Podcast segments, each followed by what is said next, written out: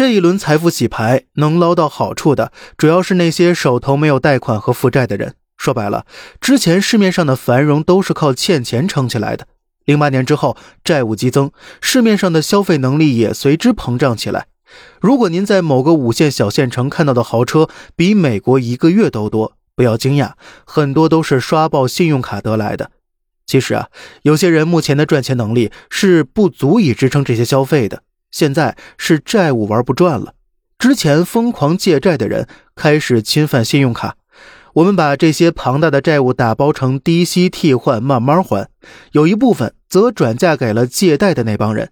现在手中还有大量现金的人，等于是享受到了虚假繁荣的好处，没花什么钱，没花什么代价，因为全部由别人承担了，所以说他们是幸运的。抓牢你的钱，别去做什么冲动投资了。我们就不谈宏观经济和理论，你看看身边那些所谓的富人和中产，他们的手头真的还有多少现金吗？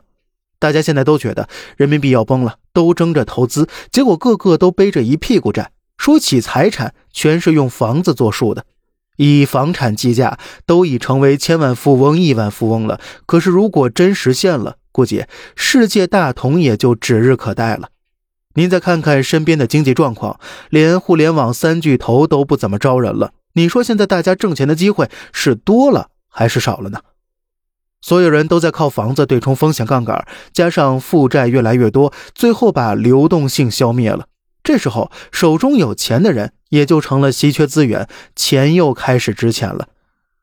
最后的路基本都是这样。这波财富洗牌将是历史上又一次机会的起伏，首当其冲的是那些手头有大负债的人。简单点说，就是富人和中产，因为只有他们有资源加杠杆，尤其是那些小富豪、底层的，他们早已习惯了负债经营，早已习惯了加杠杆。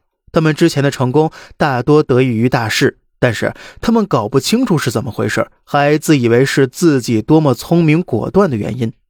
这一次是时候让大家真切的认清自己了，抓紧你的钱，不要指望去股市冒险理财，千万别买。等到退潮时，这些东西是跟废纸差不多的，一百万最好分三个银行存。这时你就像个跟在历史车轮后面不掉队的人，下一波财富来的时候，你就是那个最先翻身的。千万不要忘了，下降的过程中会有很多陷阱，那都是假象，不要贸然抄底。那些半山腰上的人真的不值得同情。想想之前的香港吧，他们算是又倒霉又幸运的。一开始，他们也从未经历过楼市崩溃，什么叫做敬畏，他们一窍不通。上次香港房产泡沫破灭，给无数人上了一课。后来，得益于中国大陆楼市带动，无数本来要被套牢的人又逃脱了。现在看看香港房价再次飙升，本地人都不怎么买了，全部是大陆人在疯狂购买，因为本地人终于懂得敬畏了，而大陆人却没有经历过那一遭，所以香港人算是又倒霉又幸运的。而在中国这么大的地方，套牢了房产的人只能靠自己解套，筹码兑现之前都是空中楼阁，一个人买房全家出钱，每一套刚需盘都代表着一个家庭未来十几年的购买力。全部都被抹杀了。或许一开始这就已经是一条不归路了。最终，我们还是要回归到劳动致富才行。房地产这个治国利器的历史任务已然完成，该是退居幕后的时候了。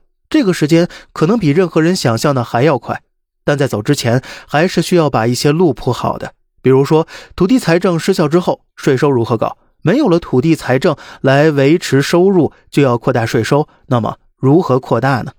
房产税相信是肯定会出台的。所以说很多事情细看，其实都有着千丝万缕的联系在，就像一座大山那样，哪怕看似不重要的事物聚集在一块儿，也能造出重大影响。